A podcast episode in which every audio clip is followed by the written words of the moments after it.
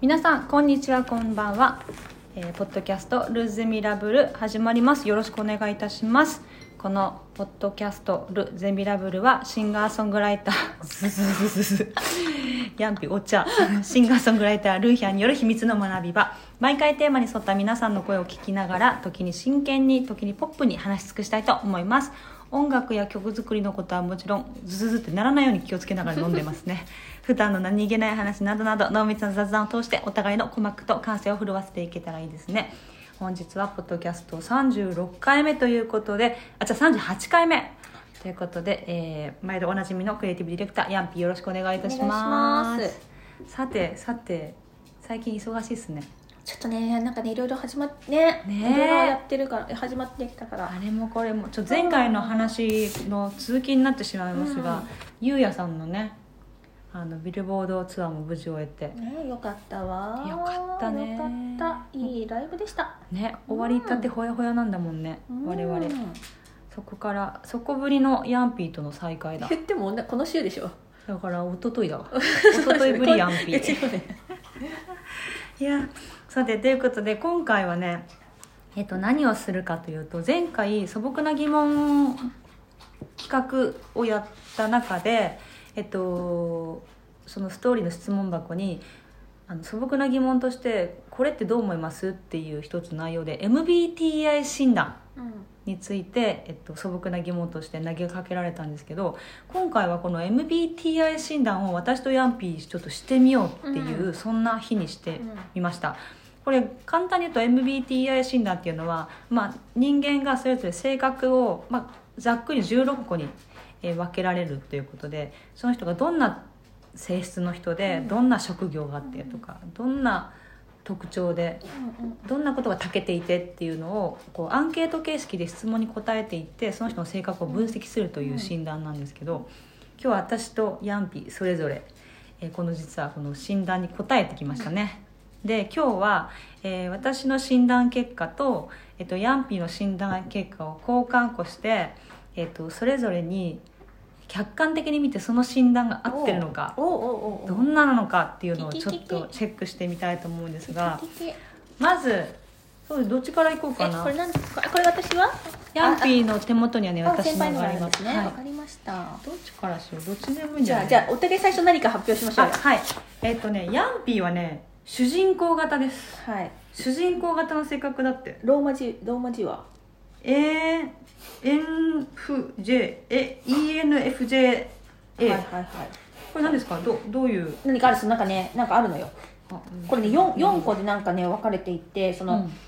なんとかとなんとかなんとかとなんとかみたいなのがあるらしいんです。よ、うんうんうん。だから 4×4 の16個なの、うんなるほどね、だから先輩はねあれよ。仲介者。INFP へえ ENFJ だわ主人公。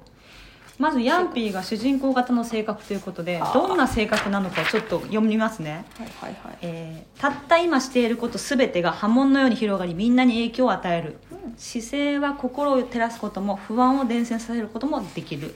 呼吸は愛を降り注ぐことも部屋にいる人々を憂鬱で曇らせることもできる。眼差しは喜びを呼び起こせ。言葉は自由を触発できる。あらゆる行動に人々の心と意識を開く可能性があるということで主人公型の人たちは天性の指導者で情熱とカリスマ性にあふれています、あら。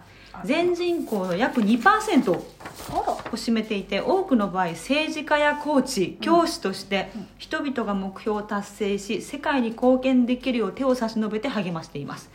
生まれながらに持つ自信で周りに影響を与え自身のせ自身の成長と地域社会の改善に向けて力を合わせるよう人々を導くことに大きな誇りと喜びを感じています、これさ確かにだよね。うん確かにだななんそうね。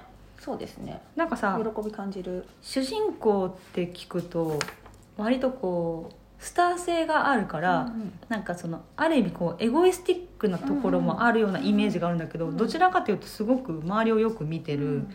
割と冷静なタイプなんだね主人公って、でもさ確かにさ政治家やコーチ教師として。うん。でヤンビー確かにさ完全にそっちだよね。そうですか。政治家。政治家タイプ？だってもともとね政治のジャーナリストをやってたでしょ、そうね。これこれ大丈夫？公開してるやつ。もちろんもちろん彼女はでも本当今エンタメのあのプロデュースだったりやってるんですけど本来はもともとはあの政治部のジャーナリストでかなりハードなところにいたよね。うん、だからそういう意味ではまあ政治家っていうのも納得できるのと、今ほら結構ほらプロデュースしてる子たちとかにた、うんうんうん。とってはコーチだよね。コーチ。そうね教師。私にとっては結構ヤンピうん。教師的な、教授になりたいね。あそう。教授になりたいから。で結構このポッドキャストを始めた時も最初って毎回そのテーマに沿った資料をヤンピーっていつも用意してて、そうですね。なんか直接的であろうが間接的であろうがそのテーマに沿った今の情勢とかのニュースを常にくれたから、なんか先生みたいだなって思ったんだよね、確かに。そうだ。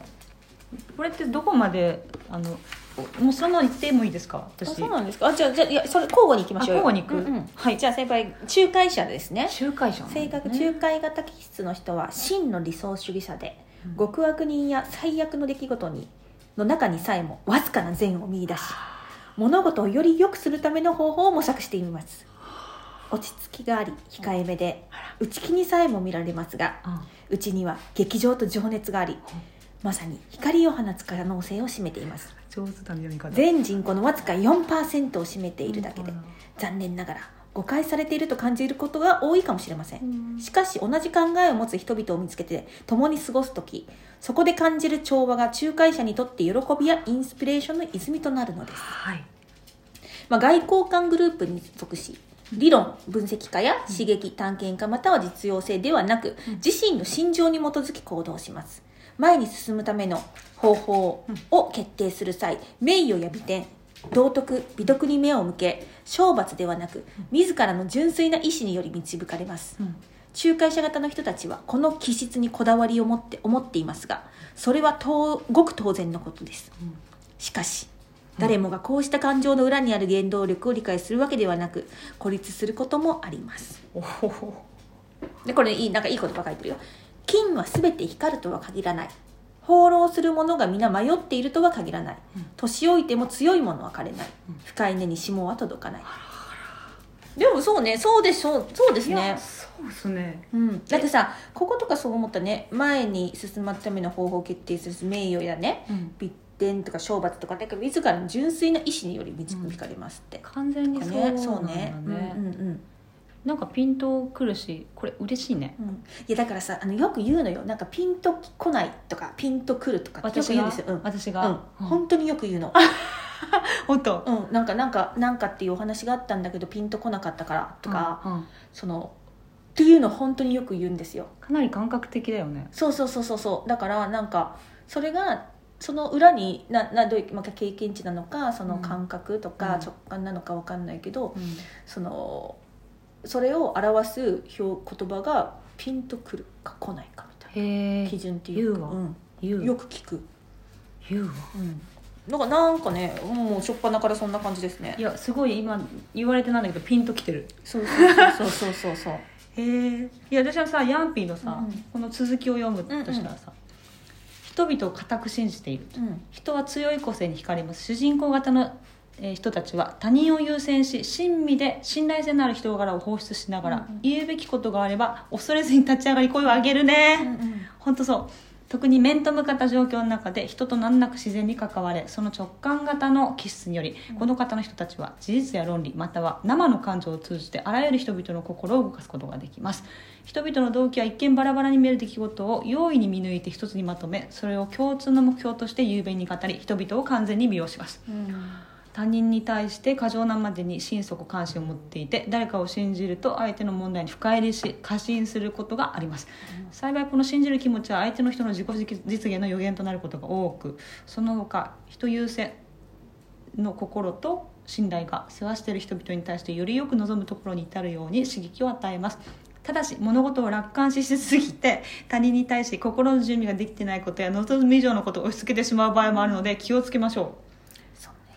ちゃうわ。確かになんかさこれほんとすごいね。うん。あるよね。しかもさ割とヤンピはどちらかというとこう理論的論理をもとにでもこれね今ね読みながらあああるあるって思ったのが、えっと人に対してすごい関心を持っていることとまとめるよね。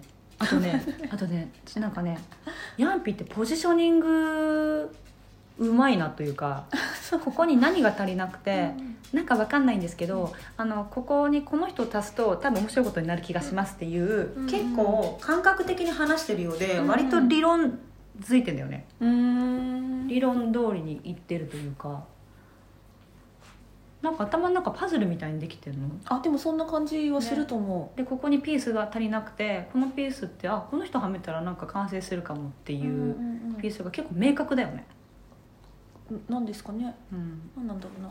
なんか思い立って感覚的に人を選んでるようで結構、うん。あのちゃんと理にかなっている選び方するなっていうのはうんうん割といろんな現場で見る、あだでもあれはわかる。この人とここはこのここに今これが足りなくてこの人をはめたらこことは合うみたいなのはよくわかる、それやってるよね、うんうんうん。やってるやってる。だからなんかね紹介したら結婚するの。あそう。うん。紹介して。とかはありますね。うんうん。はあ。でも確かにさこの物事を楽観視しすぎてあのさ、うんうんヤンピーの口癖は「なるようになる」っていうじゃそうなんるようにしかならない。ならない。なるようにしかならないって言うじゃん。でもあのそのなるようにしかならないって思えるまでの気持ちの流れうん。は組まないじゃんあんま。うんはやだから早いよね。早い早い早い。結論が早いし、うん。あのその人がなるようになななるようにしかならないって思えるまでのその過程は飛び越えるからヤンピーは、うん。そうそうね。その時はね時間ない時はそうですよね。ね、うん。だからそういう意味では心の準備ができてないことや望む以上のことを押し付けてしまう場合だからそうがだと思う。だからそこはもうしょうがないよね。ああそう。そこでもあのあれはあんの？自覚はあんの？いやだからもう私はさもうなるようにしかならないと思ってるから、うんうん。ただそれがさなんかデッドがあったらさうん。そこ早く切らなきゃいけないじゃないですか、でも余裕猶予があるならば、はいはい。そこ泳が泳いでもいいと思うんですけど。ね。そこも含めだから見えてるよね、あとね主人公型の人たちが陥りやすい落とし穴がもう一つある、うん。え自分の感情を振り返り分析する力が驚くほどありますが他人の苦境にのめり込みすぎるといわば新気象のような感情が膨らみ他人の問題を自身の問題として捉え誤ってもいない自分の自身の部分を修正しようとします。他人が限界を感じて行き詰まるとそのジレンマを通り越して見る本来の能力を妨害し全く役に立てなくなりますこうした場合は一歩下がって自らを振り返り自分の本当の気持ちと別の視点から検討すべき別の問題を気物せるようにしましょう。これは言われてなんとなくああなんかわかるわってある？多分あれああいうことだと思う。多分こういう現象が起こります、ん。じゃあ相相相手が何かなんかこういう状態に陥りました、うん。多分そこに至ったのは多分自分のサポートだったり何かがあのあ私の役不足でした的ななんじゃないかなはいはいはいそれ悪いことではない。でもそこにだから役者を持ってかれすぎるらそうそうそうそうそうなるからじゃあここじゃなくって自分に対してその,、あの反省点を向けてしまうすからごくなんか進化する人の考え方だよね。じゃない？だから本当はそこじゃないからもう一回ちょっとあの俯瞰で見て、うん。あの物事のこう解決策を見出しましょうみたいな。これ切って貼っといたら壁にここの部分。あの 貼って結構思えるよね。すよね。えじゃあちょっと行きましょう。はいはいはいはい。えっとね、うん。そうだからそのこの仲介者型のねうん。直感的なコミュニケーションススタイルは創造的な仕事に向いているためうん。仲介者型の有名人の多くが詩人や作家俳優であるのも不思議ではありません。ほあら。そうん、自己理解と世の中における自分の立場を重視し自分の作品の中に自身を投影させることで、こうした思想を探求します。う、うん。なんだって。そして言語能力もまた母国語にとらわとどまらずはい。第二言語うん。時には第三言語までの習得に長けています、うん。そうすごいね。またその優れたコミュニケーション能力はうーん調和を追求する際にも役立ちこの能力により自らを課せられた使命と出会った時に前進できるものですだって。ぴったりじゃない？これ、今のおしね選んでる自分がうん。こうなりわいともそうだね、ん。本当だね。で、うんうん。あとね面白いのね。多くの人々の話を聞きわずかな人に話すって。どういうこと？これはねちょっと待ってよ。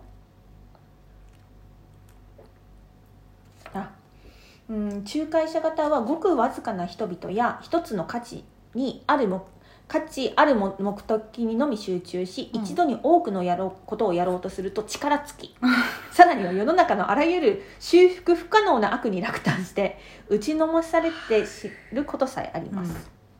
これは仲介者型の人たちの楽観的な見方に頼ろうとした友人にとって悲しい光景です。うん。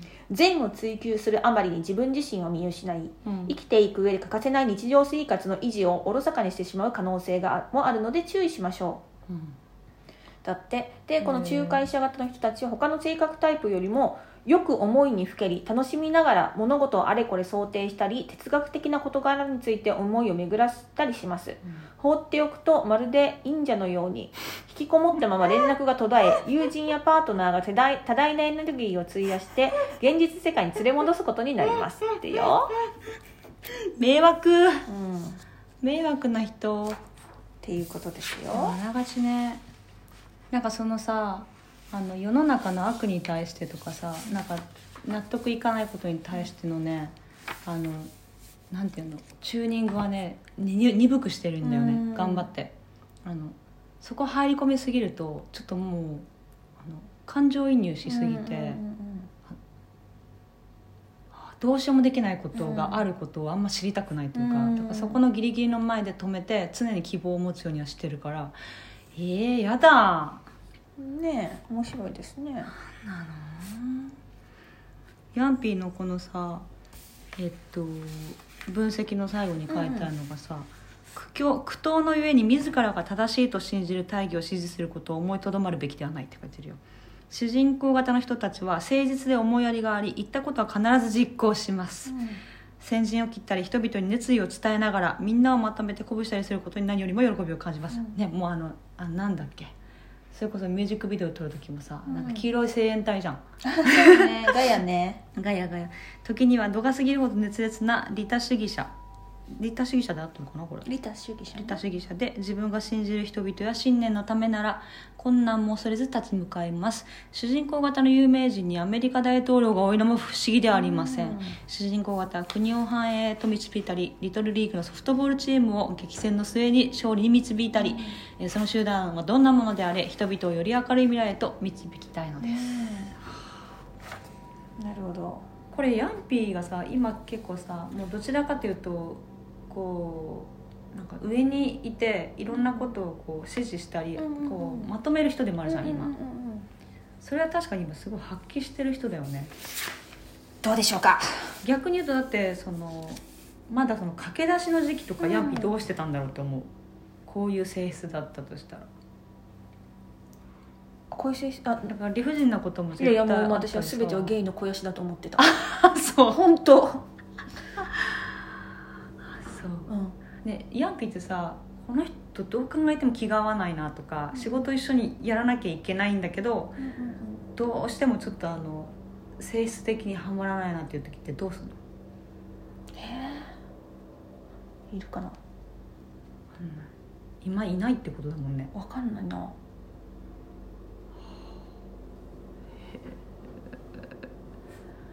なんか大統領だって。大統領か。うん。これありますよ。あの仲介者型の有名人言いましょうか？あはいはいはいはい。ビョーク。もううわもう。先輩とね同じのね。完全に。ウィリアム・シェイクスピアおアディシア・キー。ズアリシャキーですね。ジュリア・ロバーツジュリア・ロバーツもいんの？ジョニー・デップジョニー・デップいんの？とか一緒ですよ。やばいじゃん。うこれヤンピーのね主人公型の有名人ね。オバマオバマ。オバマいるわ。本当だバラク・オバマでしょ？ベン・アフレック。本当だ。うーんあとは？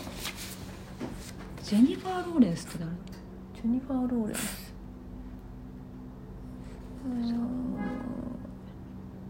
エリザベス・ベネット。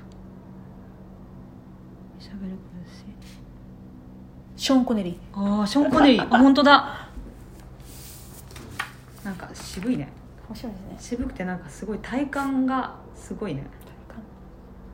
誰見ましょうじゃあ仕事あのあこれまたね転職サイトとかであっねよく見つけたね。これ面白いわ。自分のことをさ自分では分析できないじゃん、そうですね、うん。こういうのやるとえっとん何ですかね？INFP はい、私？仲介、仲介型。INFP あ INFP の方におすすめの職業はい私何でしょうか？言いましょうね、うん。INFP の方に。転職しようかな。転職するなら、うん転職するなら。もう一回就活なんてやってみるなら。やってみれる何がいいでしょうか。えっとですね、はい。えーっとおすすめの職業。はい、うーんとあやっぱ芸術と人文科学。ウェブライター造形造形美術作家。ウェブライターやってた。マルチメディアアーティストやアニメーター。とかあとこあこれまあ職業でいいからね、うん。コピーライター編集者グラフィックデザイナーフォトグラファー映画編集ビデオグラファー通訳や翻訳者編集長とか。あみたいよ。ーなんか無理のない。うんうん。無理のないやつだ、もしっくりきますね。うん、これヤンピーは？主私人公型？は私は何でしたっけ？主人公型のえっと ENFJ 見ましょう。ENFJ 転職するなら。うん、どうする？ENFJ ヤンピー転職するな ENFJ ら ENFJ 政治部。ENFJ また戻るおすすめの職業。ENFJ におすすめの職業は、うん。えーっとあスクールカウンセラー教師広広告代理店の制作セールスマネージャーアートディレクター人事部長だって。やってるじゃん。人事部長って面白い。人事部長もしかも面接官もやったしねあやったやった。やってたじゃん。ていうかだそうですよ、えなるようになってるね。うん、でもさこれさ答え方があれですもんね。なんかこうういう時はどうするみたいなので、うん。同意する同意しないみたいなので、うんうんうん。ねレベルが0から123みたいなやつですもんね、うううあれさ性格によってもさあの完全に同意する100%の人、うんうん。100%同意するって答える人もいればさ、うん。あど2とか3とかもどっちとも言えないけどどちらかといえばっていううん選び方をする性格の人もいるじゃん、そういうのも絶対影響してるよね。そうそうそうそう。だからなんか多分最後でさなんか質問重複したのありませあらあっんでした。たえっとね無双無双か？あそうそうそう。とかとかでなんか最終的に仕分けられていくんだなと思ってああ2回23回言われた。わそうそう多分最初のところまでは多分一緒なんですよ。うん。で多分質問がこうかぶるときにあれわざとなんだ。いやでもうもうちょもう一回なんじゃない？これってさ MBTI 診断って有名なの？うんうんうんうん。もう前からあるの、うん、なんかよくそのほらなんか韓国のアイドルとかはさ、そうよく聞きません？MBTI 診断を？は何ですか？みたいなこと言ったらみんな自分のなんか言えるのよスラスラ。あ私はあの主人公型ですとかこれいやもうローマ字4個言えんだよ。ENFJ みたいなの言えんのよ。それを持ってあの就職先がちょっと判断したりとかするってこと？あとかなんか多分ほらけあのよくさあのおほら初めて会った時血液型何みたいな感じの聞き方、うんうんうん血液型よりもより一層よりより分かる。うんそうそうそうそうえじゃあこれからさ人と知り合う時にまず MBTI 診断を進めようか。そうあなたの MBTI 何って言って、ね。今回ミュージシャン誰にしようかなって。MBTI 診断ちょっとやって。そうそうとかも見て。あるかも。そっちの方がよりなんかこれは分かりやすいかもしれいないですね。これはあの自分で自分の発見にもつながるね、うんそうそうそうそでも面白いのがやっぱそういう職業を選んでるね私もヤンピーそうなるね。不思議ね、だから皆さんどうなんでしょうね。ヤンピーって今さ、うん。何か別の職業をするとしたらさ何の職業やりたい？え職業、うん。いや私はあるよ。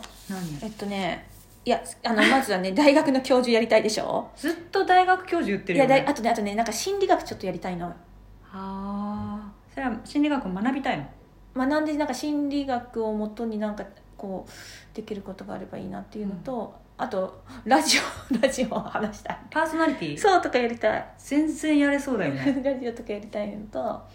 でももう一回なんか人生やり直すうん。とかきっかけがあるなら私は建築家になりたいわ。建築家なんだ、うん。てか建築家言ってたね。うん。なんで建築家なの？いやすごくない？だってさもうさあのさ街作るのよ。街うん。街ってさ、うん。いし私たちがうん。一番気にしてないようで一番影響を受けてるじゃないですか、うん。うん。この街並みとかさ、区画とかさ、うん。都市の設計とかさ、うん。うん。それってすごくないと思って。もうさ文明に文明を作ってんの。うん、だってあの韓国のさ友達が昔日本来た時に「日本の家みんな可愛いね」って言ってるの見て、うん。意味わかんなかったの、うん。でも確かにその海外からしたら日本の街並みって新鮮で可愛いっていう印象を持つんだと思って、あんなになんか人のこう心理にさを左右するさ、ことを携われるってさ。建築家は確かに今からってすごい大変そうだけどさ。そうなんです。よでもなんか興味があるんですよ教授とか教師とかなんかパーソナリティとかそう今そこら辺ヤンピー今からでもなんかちょっと誰かいいねお話あればどしどし。もう多分だってあとはもう経験経験を積み重ねていくだけだからそのアウトプットで誰かが見つけたらさ「うん。あヤンピーさん面白い」みたいな。そうですね。はっていうあところでななんかありますか、私職業、うん、職業として。職業として。うーん。なんか定時で帰るっていうのやってみたいなあくじくじ会社員みたいなね。会社員でうん。仕事のオンオフがはっきりしてるっていうのはやってみたい、もう会社にいる時だけやれる仕事があって、うん。会社を出たらもう仕事できないというか、うん。環境的にもできないから自分のプライベートを充実させるうん。しかないっていうライフスタイルがすごく憧れる、うん。なんか今オンオフあるようでないから、うん。ずっと考えてるっちゃ考えるし、うん。できるっちゃできるから、うん。なんかそういう制限された時間の中だけで仕事をやる仕事をやってみたいね、ううん。んこれは完全にライスだね。いや今もできる？よいやできないよ今もうなんか。もう思考がそうなっちゃってる。ああもうそう。うん。そっか。うん。解けないか。もう無理だね。思考がそうなっちゃってるもんねへえで大学教授はさなったらさ教えたいってこと？なんかなんか素敵じゃない？で一すか緒にみんなでなんかこうラボしたいとかそういうこともいや何でももいい何でもいいっていうかそうそうそう、となんかすごくない、えそれはでもなんか私全然あの芸術的というか、うん。最終人生の最終形態そこ行ってる気だもすからなんかさそのるよねやっぱなんかなんていうのその知の再生産みたいなのがさ わかるわかります？わかります？わかるわかるわかるわかる。よりより進化させてねアップロードさせてね。そうそうそうそうなんかねまあみんなじそれ教授とかってさ自分が研究してきたものが次に受け継がれてそれがまた発展していってとかさ、はいこうなんか人類のなんかうん。壮大なね、うん。なんか偉業のような気がしております。すごいね、スパイラルだよね、うんでもさ去年とかヤンピーってやりたいことすごいいっぱいあったじゃん,、うんうんうん。なんかやりたいことになんか体が落ち着いてないみたいな。今どう？そのあでもそう。2年近く経ってあーコロナ。だからさ大小大小考えたらさなんかやりたいこといっぱいあるじゃん、うん。なんか本も読みたいとか、うん映画も見たいとか、うん。なんとかしたい、うんこんなことしたい。そしたら24時間足りないねうんみたいな。のがあるけどなんかそういうのがね些細なことはいっぱいあるけれども、まあ、大きなことはちょっとずつうんやっていけばいいのかなと思っていて、なんかすごいね。このポッドキャストもそれこそコロナと同時に始まったようなもんだから、うんそうですよね。私今日さあのイラストレーターのアミーゴさんのお手伝いで、あの代々木八幡駅のガードレール下に、富ヶ谷の子供たちが描いた絵があってそこのお直しうん。をアミーゴさんがいつもやってるんだけど。で私2年前のコロナになった直後うん。にそれお手伝いしてるのね。で一生懸命そのキラキラしてるラメみたいなのを一生描くっていう作業を2年前のこの時期にやってた。うん。でその時は私あのなんだろうライブが終わったりあの、うん。よやる予定だった北海道のライブが中止になったりしてもう家にずっと閉じこもってて何もやることがなくて唯一行った感じだったんだよね、で今さあの後から人生がすごいいっぱい変わって、人ともたくさん出会ったし、うん。なんか今日そういうなんかなんていうの？改めてあの日をうん。このこの2年間の始まりを実感した日だった、うん。で今日もラメを描いたんだけど同じように、2年前と。あれ？このラメ前描いてた時って結構先行き不安だったなとか、うんお金の心配してたなとかなんか仕事なくなるからバイトの面接行かなきゃって思ったなとか、誰々ともまだ会ってなかったな、うん。あの人とも会ってなかったなみたいなことずっと書きながらやっててなんかだで今日ポッドキャスト収う録でしょ、んうわなんか何とも言えないこう。エモい一日ね。エモいよ、うん。ねで一緒に仕事をするようになってヤンピーと。またそれが次のなんか仕事になんかつながってるような,、うんなんかそういったこともすごい感じられるし、不思議だね。そうですね。ということではい。今日3月9 9うん。ありがとうの日。違う10だよ今あ10か。日昨日がサンキューの日だ。あそうなんだ。10ってあれよ。ほら私たち大学卒業式よ。なんでそんなの覚えてんの？いや決まってんじゃん。決まってんの？卒業式の日？そうよ。あの大学は決まってるよ。ああの大学はそうなの？3 3月10日だよ。なの？今日卒業式？そうだと思いますマイグラデディエーション？マイグラディエーションそうよ。卒業おめでとうありがとうございます。いやな何年ね卒業して何年でしょうと思って。8年ぐらいじゃないかな。あそうだといいねいいですね